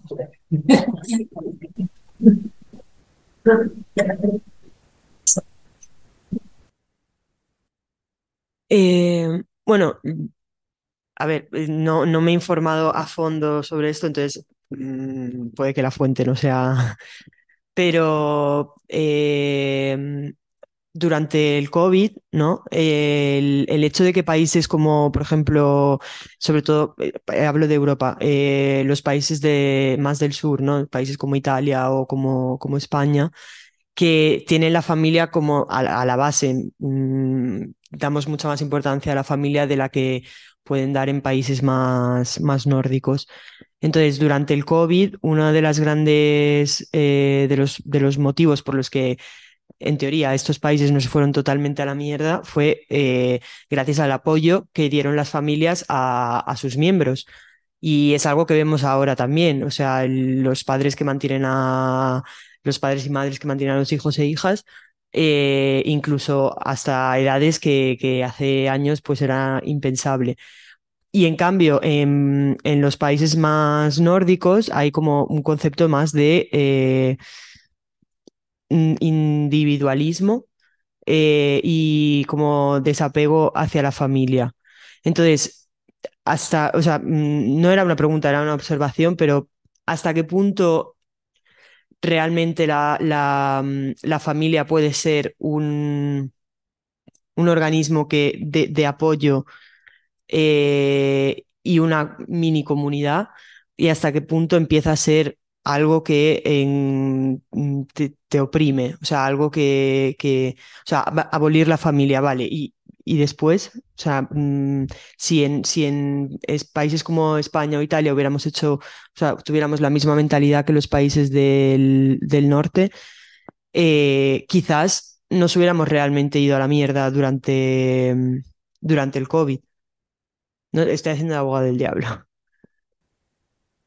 Claro, pero ahí hay un debate, que es el debate que se tiene, no, sé cómo llamarlo, la izquierda social, la izquierda social acerca de la familia.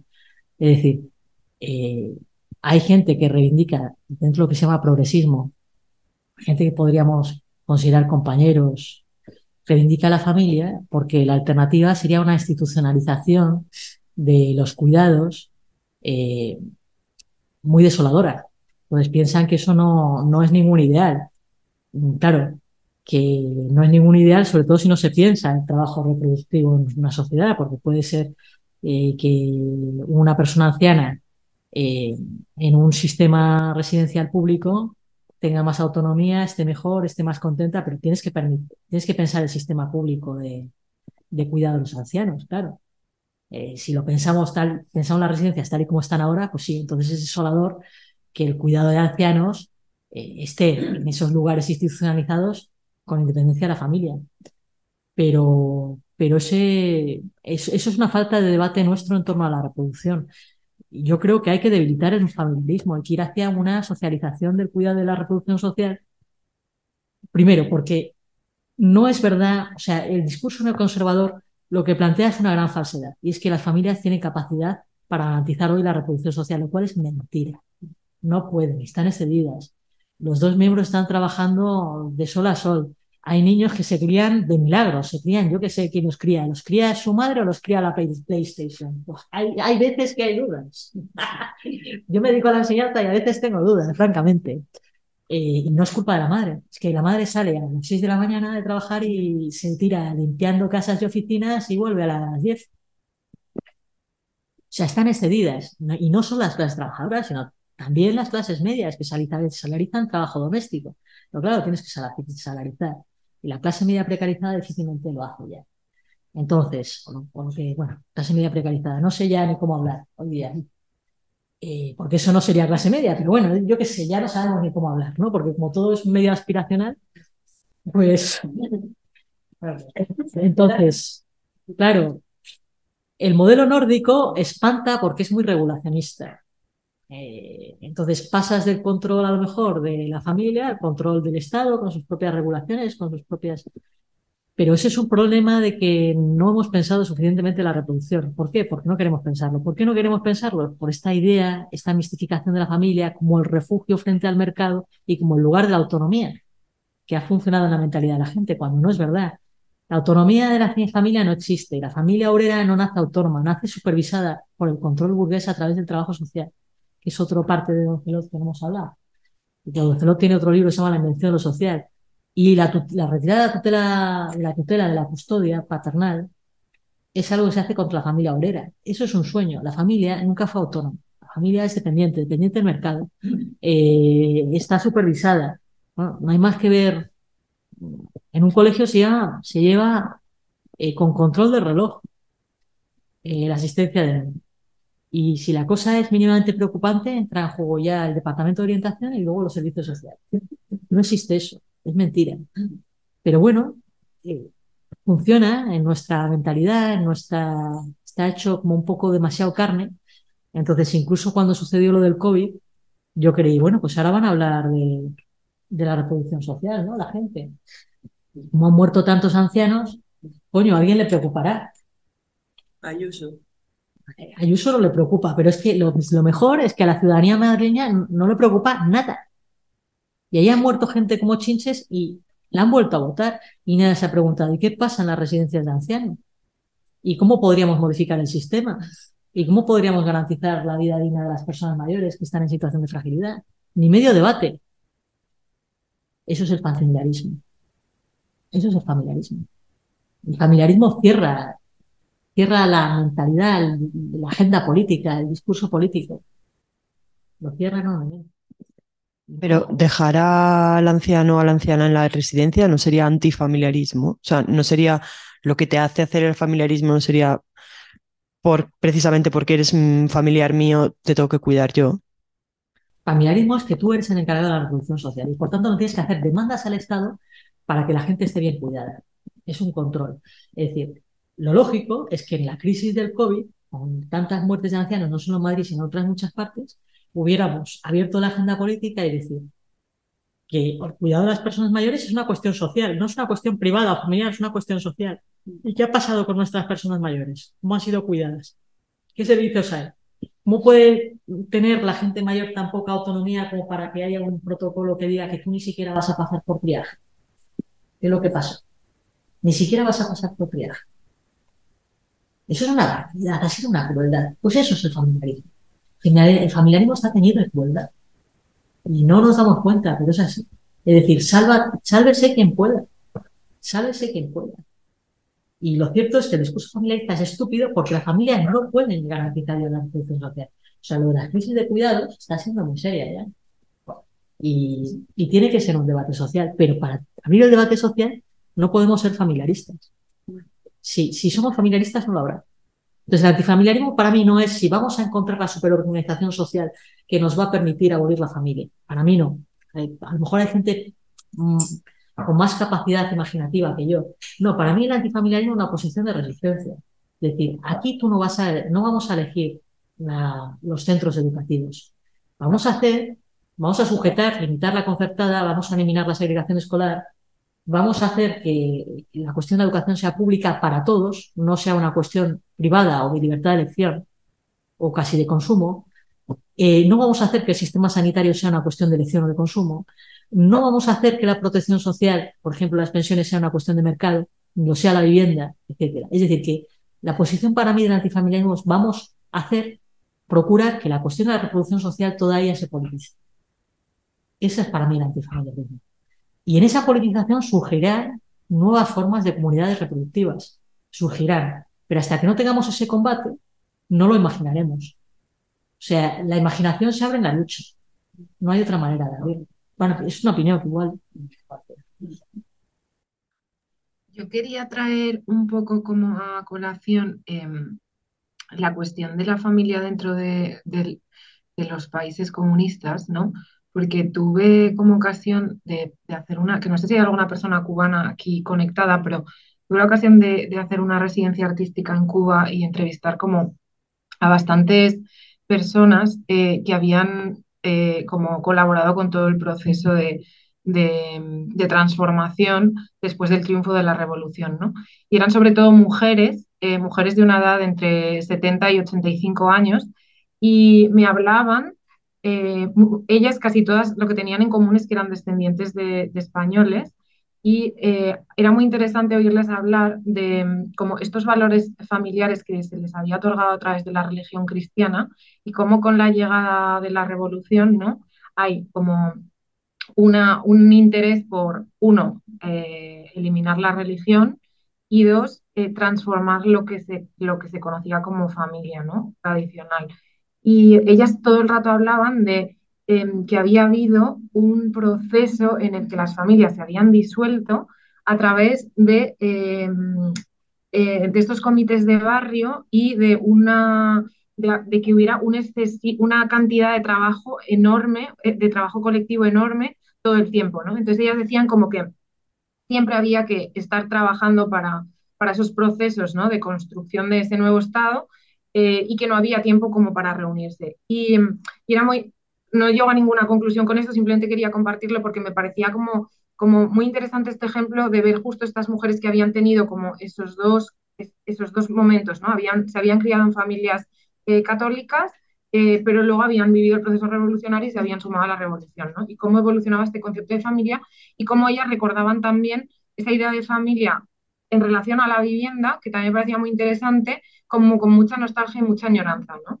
Y, bueno, y me hacía pensar un poco en, en cómo cada, eh, como cada forma de, gobierno eh, trae unas cosas y lleva otras y cómo eso puede convivir, ¿no? Justo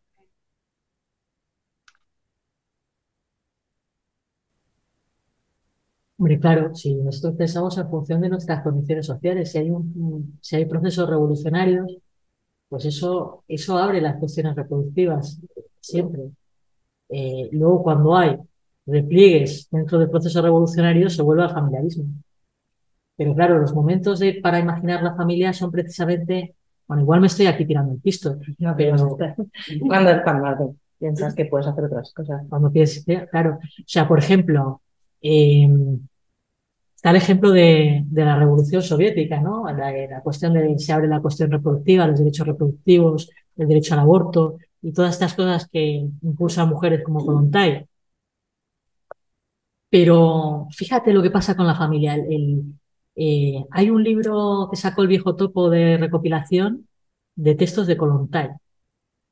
Pues incluso en un proceso revolucionario, Kollontai eh, tenía cierres. O sea, esto de abolir la familia será algo del futuro, pero ahora no lo podemos abolir, no, no, no, no lo podemos ni siquiera pensar. Sería deseable, pero ahora lo que tenemos que pensar es la familia del comunismo. Entonces tiene un, un texto propagandístico que vimos en un curso anterior, se llama La mujer y el comunismo, que creo Sí, que también creo que está en internet. Entonces, no, ahí no hay antifamiliarismo ninguno. Ahí lo que hay es una liberación de la familia de eh, eh, las obligaciones domésticas y, y materiales para que sea lo que verdaderamente tiene que ser, un vínculo afectivo y amoroso. Donde los padres tienen tiempo para disfrutar de los placeres paternofiliales y donde los esposos tienen tiempo para el erotismo. O sea, el comunismo le va a dar a, a los obreros, eh, los obreros soviéticos, le va a dar una nueva y verdadera familia. No les va a abolir la familia. Ese es el discurso propagandístico que hace Kollontai, cuidado. ¿eh? O sea, que lo de la familia tiene mucha tela que cortar. A mí me, a mí me sorprende también en Kollontai, porque sí que es verdad que yo la he leído pues a raíz un poco de, de manejar toda esta bibliografía y, y luego realmente, o sea, como, bueno, me sorprende que me parece más revolucionaria en cuanto a sus ideas eh, reproductivas que a sus ideas como de estructura o de organización, ¿no? Eh, Ese es el tema con es que le la engancha. familia. O sea, que, también le fueron a echar por esto, Lenin la puso, o sea, que en realidad eh, tenía una superestructura patriarcal que también dificultaba mucho. Era, tuvimos una sesión que ahora si queréis os comparto también que recordaban parte de toda esta historia que fue bastante castigada en el propio régimen. Y se quiso volver a la, pues a la disciplina sexual, o el vaso de agua. El vaso de agua trajo mucho, mucho que hablar, porque el sexo en la sociedad del futuro sería como verse un vaso de agua, tampoco gusta nada, ¿no? La teoría del vaso de agua. Pero, o sea, lo curioso es que Kolontai reconoce que para ella no es imaginable en las condiciones, en las condiciones de efervescencia revolucionaria de los años 20. Y eso, joder, no sé, hace pensar que esto de la familia es como una cosa muy rocosa, Muy difícil de, cambiar, ¿no? De, como la, referencia última de lo que tendría que significar el afecto, el cuidado, sacarlo de la familia y ponerlo en otra cosa nos resulta difícilmente imaginable. Que si en medio de un proceso revolucionario como el de Colentay no era imaginable, pues imagínate. Bueno, pues no sé. detalle de Colentay. Luego están todas las experiencias de las comunas, que en realidad son familias extensas, que en otro curso dijimos, eh, planteamos que igual en algún momento había que hacer algún tipo de, ¿no? de estudio de las experiencias de las comunas de los años 60 y 70, de estudio histórico para ver cómo funcionaban, funcionaron en términos reproductivos y tal, que eso también sería un estudio interesante porque estaban animadas por esa idea antifamiliarista y de, y de no encierro de, del niño en la familia y de amor libre, que no sabemos muy bien cómo, cómo se apañó, cómo se arregló. Ahí se habrá estudios, pero yo no, los, no me los he leído, la verdad. ¿Hay algún libro sobre las comunas que conozcáis? Hay, hay varios libros de las comunas que no sé, que los podemos pasar en algún chat en algún momento. Sí, y de todos modos, creo que Dolores lo va a explicar súper en detalle, porque justo es lo que viene a hablar. Dolores Ah, mira, qué maravilla. ¿no? Pues no sabía yo eso. Me los tengo que oír todos los cursos de este, todas las sesiones de este curso me las tengo que oír. Pero de, comunas americanas hay varios, varios libros que yo tengo en casa, pero si Dolores va a dar las referencias, pues muchísimo mejor si hay especialista. Mil veces mejor.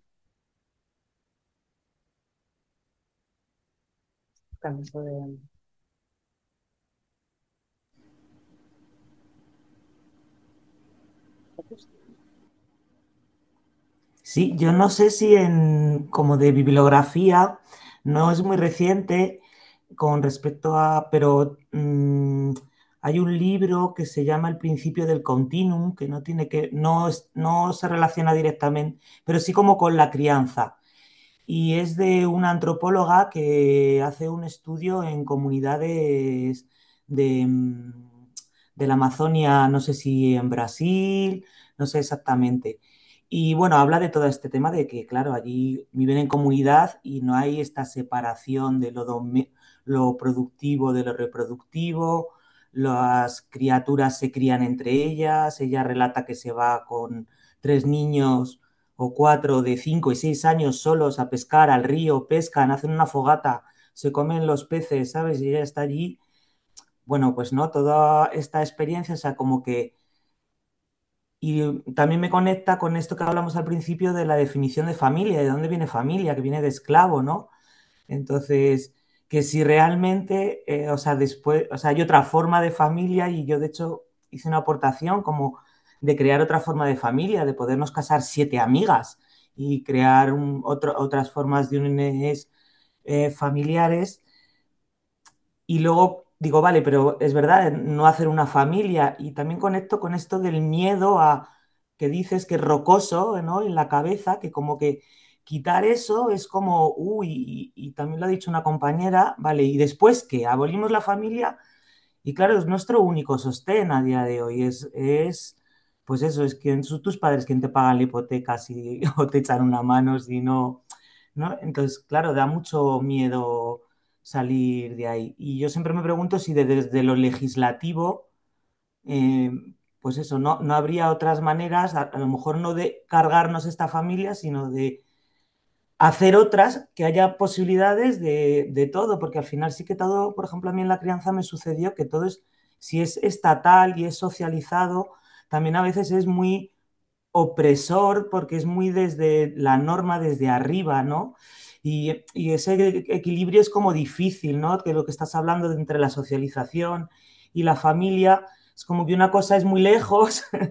Entonces, bueno, eh, me vienen todas esas ideas a la cabeza. Y a ese respecto también habla, por ejemplo, Bartolomé de las Casas cuando va a, América Latina y, ve cómo, cómo, viven las comunidades y los bebés, cómo mamantan de unas, de otras, ¿no? Todo, todo este tema. Entonces, como que no sé si hay que imaginarlo o hay que ponerlo encima. O sea, yo oigo muy poco hablar de estas otras formas de vida que existen a día de hoy en nuestro planeta y, no las escuchamos, ¿no? Y, están, y, son un modelo que podríamos, no sé, o del que podríamos tomar cosas. Y me pregunto por qué no, no se oye nada de esto, ¿no? En, lo académico tampoco, ¿no? Es como un discurso, yo he estudiado historia y mm, de esto nada, ni hablar. no sé, me surge esa pregunta. ¿Por qué puede ser? Pues, pues porque, porque se trata de que estemos reducidos a una vida nuclear con poca sociabilidad y con poca politicidad. Es que, claro, esto de abrir los arreglos reproductivos, al final puedes generar comunidades bastante amplias. Entonces, pues mira, somos muchos amigos y vamos aquí a tener los hijos en común y vamos a tener aquí un bloque, un bloque entero de gente haciendo vida en común y, y debatiendo qué necesidades tenemos y haciéndole demandas al Estado en relación a las necesidades que tenemos. Es que, claro, yo me figuro que la cuestión neoconservadora, y que no solo neoconservadora, sino que es sentido común, de no hablar de otros arreglos reproductivos, tiene que ver con eso, con que te privatices lo más posible, con que no se generen arreglos reproductivos más amplios, que te pueden llevar a la politicidad. Es que a mí los neoconservadores me parecen idiotas, o sea, me parece que eso tiene que, que ahí hay algo de inteligencia política. Y por eso no mola lo de matrimonio gays y, y una que subroga y otra que no sé qué y el otro que no sé cuál y el otro que cuida y no. Comprendo que no les guste, en su lógica. Vaya, es que comprendo que no les guste. Y, los otros que son poliamorosos encima. hay un montón de, de guarrindongueras poliamorosos que a lo mejor son cinco, vete a saber, y que luego tienen hijos entre ellos, yo qué sé. Es que claro, los arreglos reproductivos eh, pueden ser de muchas maneras. Yo que soy lo que llamaban generación X, a mí jamás se me han ocurrido arreglos reproductivos nuevos, pero yo estoy convencida que a la gente joven se le van a ocurrir más. Me da a mí la impresión. O sea, hay una cantidad de rollo poliamoroso. Yo recuerdo un día en el San Blas, en el Instituto San Blas, entré a clase y estaban tres juntas todo el rato, todo el rato, dando raca, raca, raca, raca. Oye, ¿por qué, por qué dais tanto la... Yo soy profesora de secundaria. ¿Por qué dais tanto la vara? ¿Por qué no, por qué no separáis un ratito? Eh, por lo menos para que se pueda dar clase. Y Iván y me dice, no, es que nos queremos mucho. Es que, es que nosotras practicamos el poliamor. Y yo, pues estoy deseando que os divorciéis todos. Pero eh, el caso, lo decían así, tan panchas, son poliamorosas ellas. Eh, joder, no. Esto, imagínate en los años 90 en un instituto decir eso. Un poco raro, hubiera salido un raro eso. ¿No? Entonces a, a la gente se le están empezando a ocurrir cosas nuevas que no sé a dónde llevarán, porque también tiene la gente una mentalidad muy neoliberal, pero si te pones a hacer arreglos reproductivos, te pones a hacer arreglos reproductivos que pueden implicar a bastante gente. Que poliamores que sean de cinco ya empieza a ser posible. Y como la cosa se extiende, porque uno es de una red poliamorosa, pero no, no quita para que te enlaces a otra red poliamorosa, vete a saber, igual terminas en un falansterio de Fourier. Ese sería el sueño queer, ¿no? Pero yo comprendo que a los neoconservadores eso no vemos nada y la gente tenemos poca imaginación, pero se podría tener. Se podría tener. Empiezan a abrir puertas, a lo mejor.